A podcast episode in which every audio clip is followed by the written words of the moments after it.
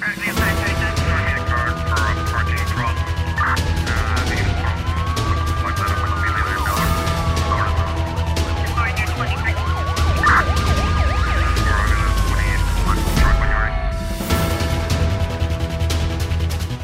O Ministério Público acusou o suspeito do assassinato da adolescente Eliana Pinto no sal da agressão sexual e homicídio agravado. De acordo com o comunicado divulgado ontem, o Ministério Público pede ainda uma indemnização de 2 mil contos num crime que chocou a sociedade cabo-verdiana. O caso aconteceu na Ilha do Sal a 9 de dezembro de 2021, depois da criança ter saído de casa para ir às aulas, mas sem ter chegado à escola, tendo o corpo sido encontrado no dia seguinte com suspeitas de abusos sexuais.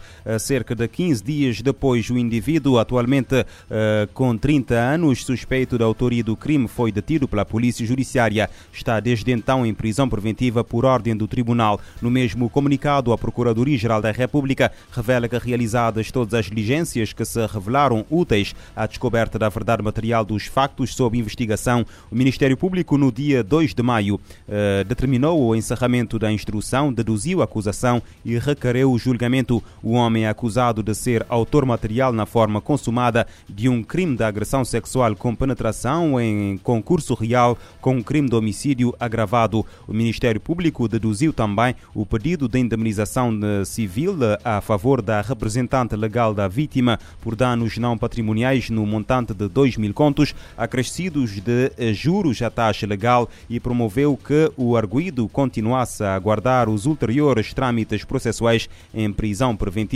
Casos de abusos sexuais sobre menores são recorrentes em Cabo Verde perante o choque da sociedade, que tem organizado vários protestos públicos reclamando pelo agravamento das medidas de penalização. Esses crimes sexuais contra menores de 16 anos voltaram a aumentar em Cabo Verde em 2021, mais 23% face ao ano anterior, com uma média de um caso reportado a cada três dias.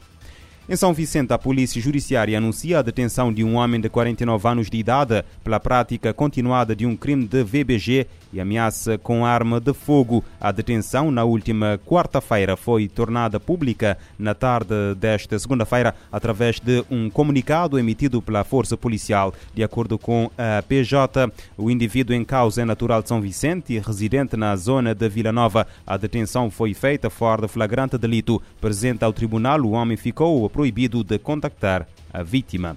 O Instituto Marítimo Portuário interditou a saída para o mar de todas as embarcações de pesca local, botas e pequenas embarcações de boca aberta durante as próximas horas, em causa as condições do estado do tempo no arquipélago, a agitação marítima que uh, resultam numa visibilidade temporariamente moderada. De acordo com as mesmas informações, em alguns locais do arquipélago, as ondas podem atingir 3 metros de altura. O aviso de segurança publicado na tarde desta segunda-feira na página de Facebook do IMP é direcionado em particular aos armadores, proprietários, patrões e pescadores em geral.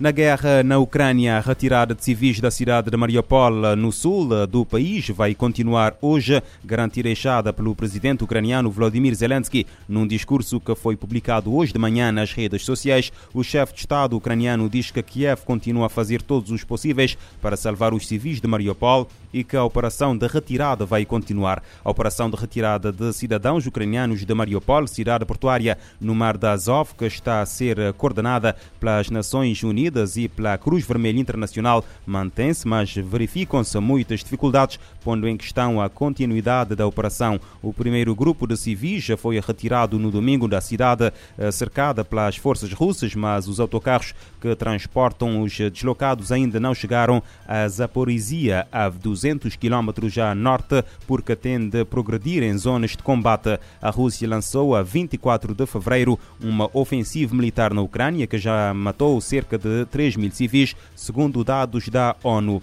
E o secretário-geral das Nações Unidas alerta que são necessários mais recursos para combater ataques terroristas no Sahel. A afirmação de António Guterres foi feita ontem durante uma visita ao Níger. O número de ataques terroristas na região africana do Sahel continua a aumentar, segundo o secretário-geral da ONU, Antônio Guterres, que chegou segunda-feira à capital do Níger, Niamey. Esta é a segunda parada na passagem do chefe das Nações Unidas pela África Ocidental para marcar o mês sagrado muçulmano do Ramadã. Ele esteve em Senegal no domingo e segue para a Nigéria na terça-feira. Falando depois de se encontrar com o presidente do Níger, ele disse que a comunidade internacional deve perceber que o terrorismo não é apenas uma questão regional ou africana, mas sim que ameaça o mundo inteiro. Ele reforçou seu apelo por mais recursos para enfrentar o problema dizendo que paz, estabilidade e prosperidade no Níger e em todo o Sahel continuam sendo uma prioridade absoluta para as Nações Unidas. A ONU diz que a insegurança no Níger está sendo impulsionada por diversas razões e Guterres observou que os civis são frequentemente as primeiras vítimas quando a violência ocorre. Os números sugerem que quase 8 em cada 10 vítimas de ataques são civis. Da ONU News em Nova York, Mayra Lopes. O secretário-geral da ONU está de visita à África Ocidental. Eh, dados nas Nações Unidas apontam que o número de pessoas em segurança alimentar aguda duplicou desde 2020 e estima que 15% eh, da população do Níger precisará de assistência humanitária em 2022. Os jovens que constituem a maioria da população moçambicana são o segmento populacional mais afetado pelo extremismo violento na província de Cabo Delgado, no extremo norte do país. A conclusão é do Instituto para a Democracia Multipartidária, que aponta a falta de políticas inclusivas por parte do executivo moçambicano como um dos principais problemas. Orfeu Lisboa, em Maputo.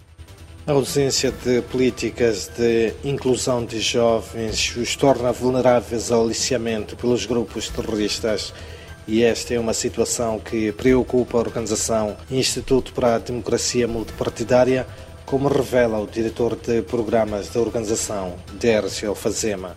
Uh, e particularmente da Zona Norte, onde temos a situação de extremismo violento, nós verificamos que os jovens são os mais uh, afetados Portanto, a questão do extremismo violento afeta o seu acesso à educação, à oportunidade eh, de emprego, à oportunidade de realização de seus pequenos negócios para a geração eh, de renda.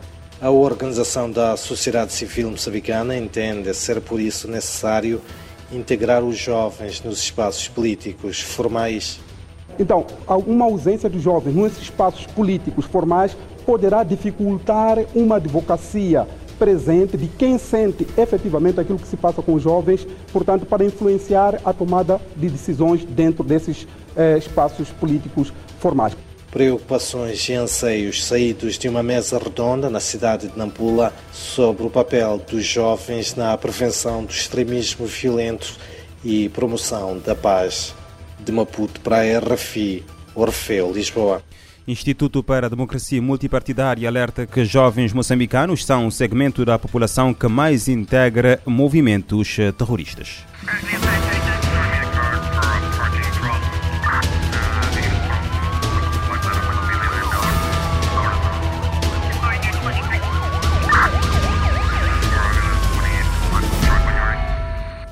Este programa está disponível em formato podcast no Spotify e em radiomorabeza.cv.